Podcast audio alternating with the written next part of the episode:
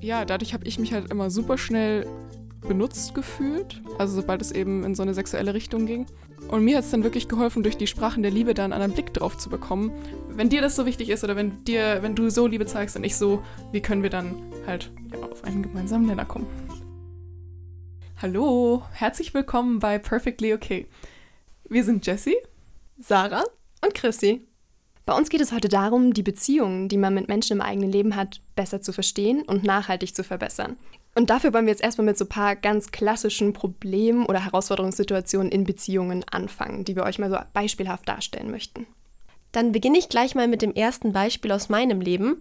Und zwar war es bei mir immer so, dass ich ja, weil ich viel Musik mache, Konzerte hatte und dann hinterher zu meinen Eltern gekommen bin und irgendwie Lob erwartet hätte. Da kam halt äh, tatsächlich nie so viel. Also sie haben sich schon gefreut und so, aber es kam jetzt nie so die Worte, die ich mir gewünscht hätte. Also vielleicht so, äh, ja, wir sind so stolz auf dich und es war so schön und du bist die tollste Musikerin auf der ganzen Welt.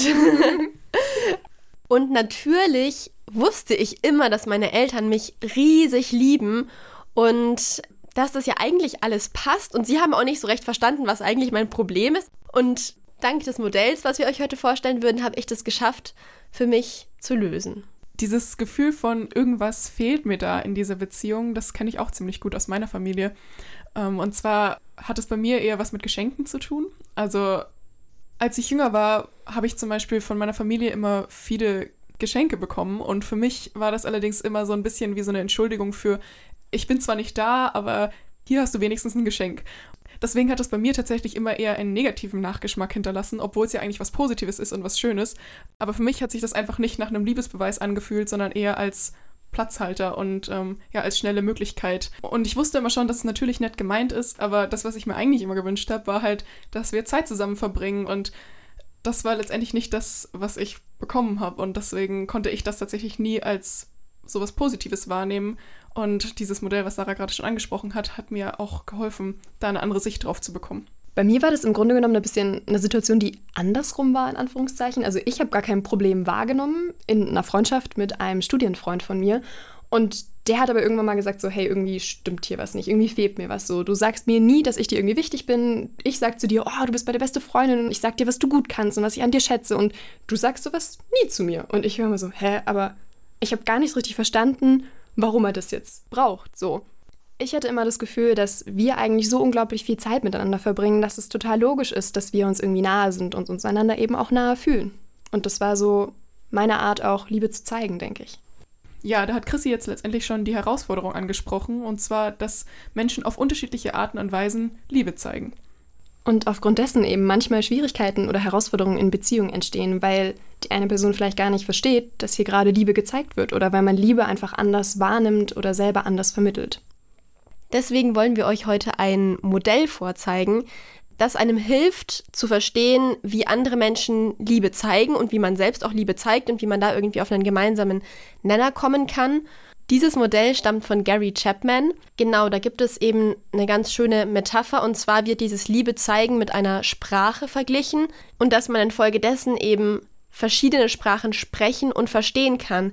Dass zum Beispiel in unserem Beispiel von vorhin ich einfach eine andere Sprache der Liebe gesprochen habe als meine Eltern und wir uns deswegen einfach nicht verstanden haben. Genau, und das muss eben nicht heißen, dass das Level der Liebe, sag ich jetzt mal, geringer ist beim einen als beim anderen, sondern es das heißt vielleicht einfach nur, dass ja in der Kommunikation was schief gelaufen ist oder ja, man einfach nicht so offen war für die Sprache der Liebe des oder der anderen.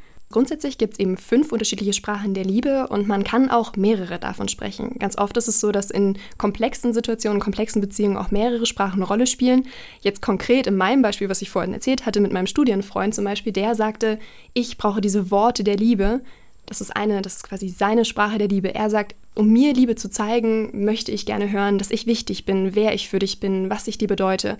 Das heißt, die eine Sprache ist eben Worte, diese konkrete Anerkennung, Lob, dieses Ich hab dich lieb.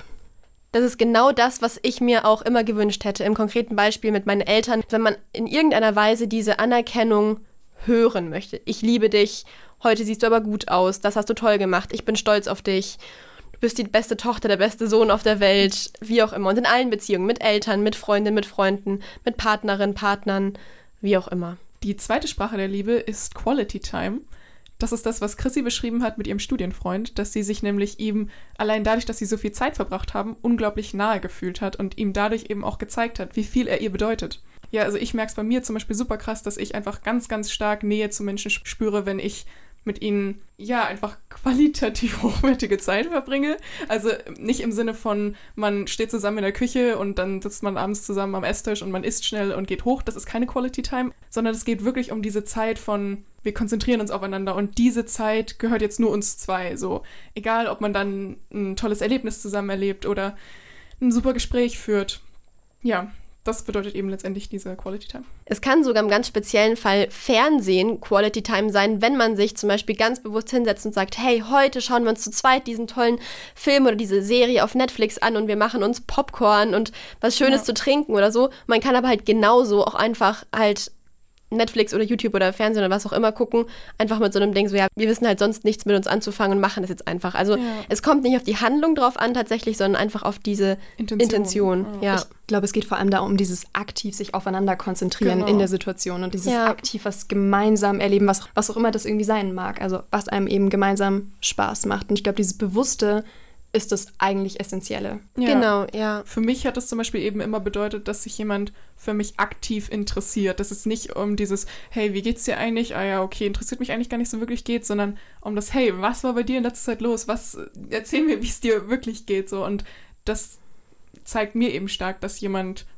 mich liebt und dadurch fühle ich mich auch sehr schnell geliebt. Also für mich könnte das zum Beispiel mal abgesehen von diesen intensiven Gesprächen auch sein, dass man gemeinsam Erlebnisse teilt. Und das könnte zum Beispiel selbst sein wie eine große Europareise. Dass man das eben bewusst und aktiv miteinander teilt und dann auf diese Erinnerungen auch gemeinsam zurückgreifen kann. Ich finde, das ist was, was aus Quality Time auch herauswächst und dann eben dadurch so ein krasses Gefühl von Nähe entwickelt. Und so ging mir das eben auch mit dem Freund aus dem Studium, wo ich das Gefühl hatte, doch, ich zeig doch Nähe, ich bin doch da, wir machen doch viel miteinander.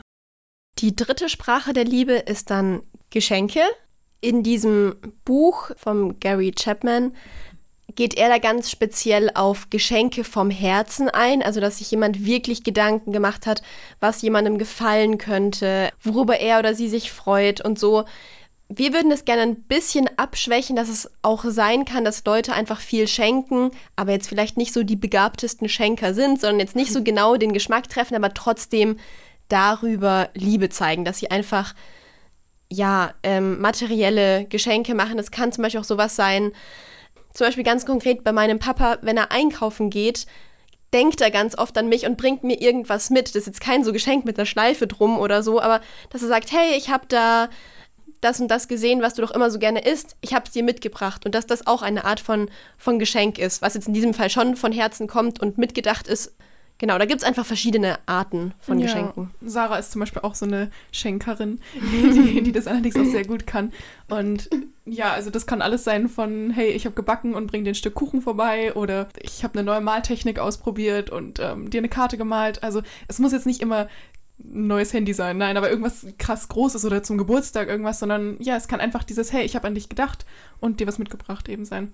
Und auf das Thema Geld schenken wollte ich dann noch kurz eingehen, weil das ja oft sehr lieblos wirken kann. Aber tatsächlich, glaube ich, hat das auch oft, nicht immer, aber auch oft was mit Liebe und mit ich zeige dir, dass du mir wichtig bist zu tun. Und das ist eben auch genau das Thema, das ich mit meinen Verwandten hatte. Und zwar, dass sie mir eben immer viele Geschenke gemacht haben und mir dadurch ihre Liebe zeigen wollten. Ich aber letztendlich einfach Quality Time verbringen wollte und ja, wollte, dass sie sich für mich interessieren, dass sie wissen, was in meinem Leben los ist. Nur die Leute wissen vielleicht nicht, wie sie es sonst rüberbringen sollen. Und für sie ist das vielleicht schon ein, hey, guck mal, ich schenke dir Geld, ich unterstütze dich, ich ähm, ermögliche dir dadurch auch wirklich was. Und ja, dass es für die eine riesengroße Geste ist und man selber nimmt es vielleicht als nicht ganz so liebevoll wahr. Aber tatsächlich kann es auch aus einer sehr liebevollen Intention herkommen.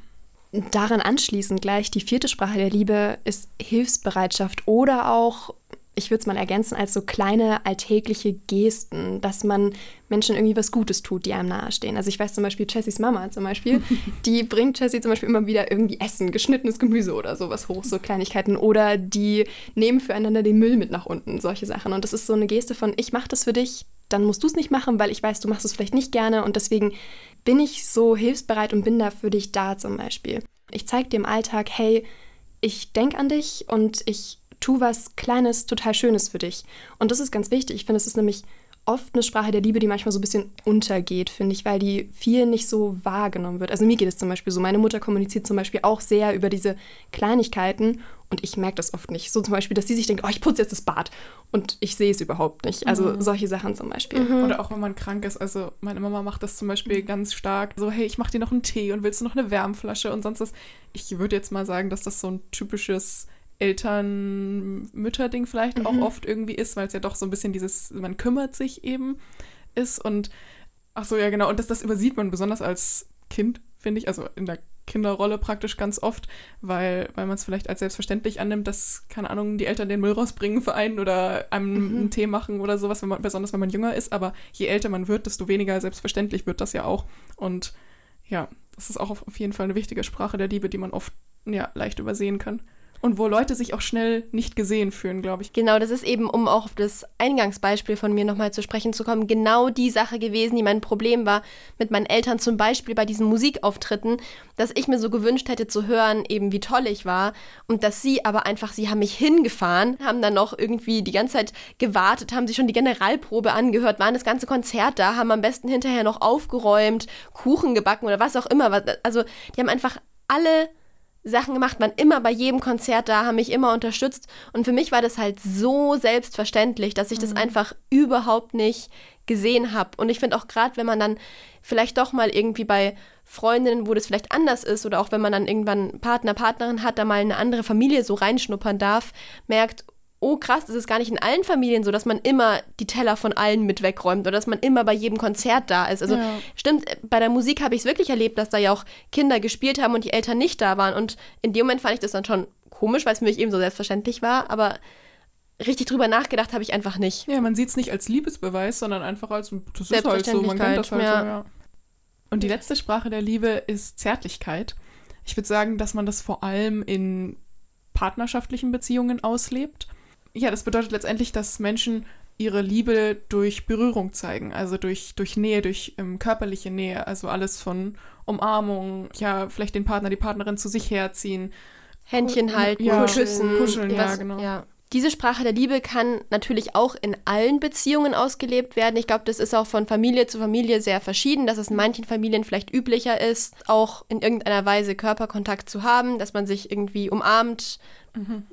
Ja, meine Mama macht das auch ganz stark. Also die ist auch so eine. Früher war es wirklich jeden Tag, bevor ich zur Schule gegangen bin, hat mich meine Mutter immer in den Arm genommen. Egal wer hierher kommt. Meine Mutter drückt alle Menschen. Das heißt vor Corona. Jetzt nicht mehr. Oder wir hatten in der Schule zum Beispiel auch eine Freundin, die auch einfach, wenn man zum Beispiel auf dem Tisch saß, so von hinten angekommen ist und einen einfach mal umarmt hat. Also es geht wirklich in allen Beziehungen. Und das ist ganz witzig, weil es kann sehr befremdlich sein, wenn man selber eben das in Freundschaften gar nicht so handhabt. Mhm, und wenn mhm, jemand dann total. ständig kuschelt und man selber ist so wie so stocksteif festgefroren, so, da werde ich jetzt umarmt, warum das denn? Also das, das kann ja auch ein Thema sein. Und dann, dann natürlich zu verstehen, so, am ah, Moment mal, die andere Person gibt so Liebe und vielleicht erwartet sie das dann auch von mir zurück, dass ich mich darüber freue, anstatt da zu sitzen und zu sagen, okay. ähm, das ist natürlich ein Thema, was die Beziehung positiv beeinflussen kann, wenn ich weiß, hey, Moment mal, da redet ein Mensch gerade mit mir, also ja, okay, sehr bildlich gesprochen, aber da kommuniziert ein Mensch gerade seine Liebe und ich kann das besser verstehen und kann sehen, hey, okay, gut, das ist ein Liebesbeweis. Genau, das würde ich alles äh, so unterschreiben. Das ist natürlich trotzdem wichtig zu sagen, wenn es euch wirklich körperlich mhm. unangenehm ja, ist, müsst ihr Fall. das nicht machen, nur weil ihr wisst, meine Freundin ja. zeigt darüber Liebe. Das ist ganz klar, darüber wollen wir jetzt nicht reden. Ihr dürft eure Grenzen setzen und wenn euch irgendwas unangenehm ist, sollt ihr das nicht machen, nur weil der andere das schön findet. Aber genau, wenn man sich einfach manchmal wundert, ja. so, hä, warum kommt meine Freundin immer so angekuschelt her? Was soll denn das jetzt? Kann es einem vielleicht helfen zu verstehen, a, das ist einfach ihre Sprache der Liebe. Und ganz wichtig zu dem Thema, man muss, also wenn man einem was unangenehm ist, dann muss man das nicht machen, nur weil es die Sprache der Liebe der anderen Person ist. Dann muss man irgendwie einen Zwischenweg finden. So ist vielleicht auch gerade was Zärtlichkeiten, Körperlichkeit in Beziehung angeht, dass es auch da okay ist, wenn das nicht die eigene Sprache der Liebe ist, dass man sagt, ich habe da Grenzen so und die Grenzen ja. darf man einhalten. Das ist okay. Nur weil Beziehung oft mit ganz viel Körperlichkeit verbunden wird, heißt es nicht, dass man das auch dauernd machen muss. So. Ja, auf das Thema wollte ich auch gerade eingehen, weil äh, ja, da habe ich auch schon eine ganz schöne Geschichte hinter mir damit. Ähm, genau, weil ich war früher nämlich sehr berührungsscheu, würde ich sagen. Also sowohl, also generell in Freundschaften, auch mit Umarmungen und so weiter und aber eben auch in Beziehungen. Und dementsprechend schwer ist es mir eben gefallen, mich auf jemanden körperlich auch einzulassen. Und ja, dadurch habe ich mich halt immer super schnell benutzt gefühlt, also sobald es eben in so eine sexuelle Richtung ging. Und mir hat es dann wirklich geholfen, durch die Sprachen der Liebe da einen anderen Blick drauf zu bekommen, dass viele Menschen aus Sexualität eben nicht nur diese Nähe ziehen, sondern dass es für die auch ein super krasser Ausdruck von Liebe ist, aber gleichzeitig auch eine extrem wichtige Quelle von Liebe. Und ja, das ist natürlich eine krasse Gratwanderung. Also natürlich, auch wenn ihr wisst, dass euer Partner, eure Partnerin das als wichtige Sprache der Liebe hat, dann heißt das noch lange nicht, dass ihr das deswegen dann machen müsst. Also ja, es geht eben immer darum, nur das zu tun, womit man sich wohlfühlt. Trotzdem finde ich, dass es hilft, da diese andere Perspektive einzunehmen, einfach um die andere Person auch nochmal besser zu verstehen. Wenn dir das so wichtig ist oder wenn dir, wenn du so Liebe zeigst und ich so, wie können wir dann halt ja, auf einen gemeinsamen Nenner kommen? Genau, und das Kompromisse finden ist ja sogar schon der zweite Schritt. Es ist ja einfach schon mal richtig wertvoll, genau wie mit den Werten, über die wir letztes Mal gesprochen haben, das kommunizieren zu können, dass ja. man sagt, okay, ich sehe, dass du mir gerade über Geschenke, äh, körperliche Nähe, wie auch immer Liebe zeigen möchtest. Das ist aber nicht meine Sprache der Liebe. Oder andersrum, ja. hey, ich versuche dir die ganze Zeit meine Liebe zu zeigen. Ich merke aber, es kommt bei dir nicht an, wie kann ich es dir zeigen, dass es bei dir ankommt, dass du dich geliebt fühlst, dass man da einfach drüber reden kann, dass man eine ja. Basis bekommt. Oder eben auch, ich fühle mich nicht so gewertschätzt. Also ich kann das zum Beispiel auch, weil ich ähm, Hilfsbereitschaft, würde ich sagen, auch als Sprache der Liebe habe. Und ich kenne das auch aus meinem Umfeld, dass, ähm, dass es ein blödes Gefühl ist, eben das Gefühl zu haben, hey, man, man selber gibt da viel und man hat aber das Gefühl, die andere Person nimmt das als selbstverständlich und das kommunizieren zu können, was es genau ist, warum man sich da nicht gewertschätzt fühlt, ist halt mega wertvoll. Und am Ende geht es darum, einen Kompromiss zu finden. Das heißt, ich muss nicht alleine die Sprache der Liebe eines Freundes oder einer Freundin lernen, um damit die Beziehung läuft, sondern man versucht sich so ein bisschen aneinander anzupassen. Zumindest ist das so die Lösung, die wir da sehen würden. Also sprich, ja. wenn ich jetzt weiß, Jessie spricht die Sprache der Liebe, Quality Time, dann kann ich gucken, spreche ich die vielleicht zufällig auch. Also ich spreche sie auch, das heißt, da entsteht vielleicht kein Problem, aber dieses Thema mit ähm, Hilfsbereitschaft, wenn ich weiß, dass es für Jessie wichtig ist, dann kann ich gucken, dass ich da mehr in die Richtung auch gehe, diese Hilfsbereitschaft von ihr auch wahrnehme und gleichzeitig ja. ihr das vielleicht mehr gebe. Und es ist ein beidseitiger Prozess. Also sowohl Jessie kann anerkennen, okay, gut, es ist vielleicht nicht Chrissys Sprache der Liebe, ähm, aber ich, ich, ich sehe, wenn es dann mal passiert und es ist okay, ich fühle mich nicht weniger geliebt, nur weil mir das nicht öfter gegeben wird. Und andersrum kann ich lernen, ihr entgegenzukommen und vielleicht mehr diese Sprache zu sprechen. Genau, also ich würde auch sagen, zum Beispiel jetzt gerade beim Thema Hilfsbereitschaft, also ich würde sagen, dass ich vor allem zwei Sprachen spreche, eben Quality Time und Hilfsbereitschaft. Und ich würde sagen, bei Hilfsbereitschaft ist es bei mir so, dass ich kein Problem damit habe, wenn die andere Person diese Sprache nicht spricht, sondern da geht es mir eher darum, dass das gewertschätzt wird. Also ich merke, dass ich mich sehr geliebt fühle, wenn die andere Person mir praktisch dieses Feedback gibt von, hey, danke, dass du mir die Aufgabe abgenommen hast, weil ich so gestresst war oder danke, dass du das für mich gemacht hast, weil ja, das hat mir jetzt echt geholfen. Und bei Quality Time ist es allerdings anders. Also da ist es für mich sehr schwer, eine enge Beziehung oder Freundschaft zu führen, wenn die andere Person auf Quality Time nicht so viel Wert legt, auf diese, was für mich halt eben vor allem so gute Gespräche, Connecten und sowas ist das kann eben für sich äh, jeder oder jede selbst definieren, wie wichtig bestimmte Sprachen einem in bestimmten Beziehungen eben sind. Wir glauben, dass wir euch da heute gar kein konkretes Tool an die Hand geben brauchen im Sinne von jetzt schreibt ihr das mal auf und macht eine Strichliste und macht einen Selbsttest oder wie auch immer. Ich glaube auch alles. Aber. ja, gibt's alles. Aber ich glaube tatsächlich, dass man da mit den konkreten Situationen am weitesten kommt, dass man mhm. sich einfach wirklich eine Beziehung zu einem bestimmten Menschen anschaut, weil es mir zum Beispiel auch schwerfallen würde, jetzt so ganz generell meine Sprachen zu definieren. Also zum Beispiel Hilfsbereitschaft habe ich schon in all meinen Beziehungen, würde ich sagen, aber Zärtlichkeit zum Beispiel wirklich nur mit meinem Freund, aber da ist sie mir schon sehr wichtig, aber in allen anderen Beziehungen zum Beispiel überhaupt nicht. Mhm. Und ich glaube, das könnt ihr relativ leicht rausfinden. Es gibt ja nur fünf Stück und ja. dann, dann spürt ihr das schon. Ja, vielleicht hilft es sich einfach mal, keine Ahnung, die zwei, drei wichtigsten Beziehungen in eurem Leben rauszugreifen und mal mit denen anzufangen, dann ist es nicht so, so überfordernd. Und ja, ich einfach damals zu überlegen, was sind eure Sprachen jeweils und was sind die Sprachen der anderen Person. Und dann mal zu gucken, überschneidet sich das? Und falls nein, ist das eventuell auch ein Grund für manche Konflikte, die eben entstehen.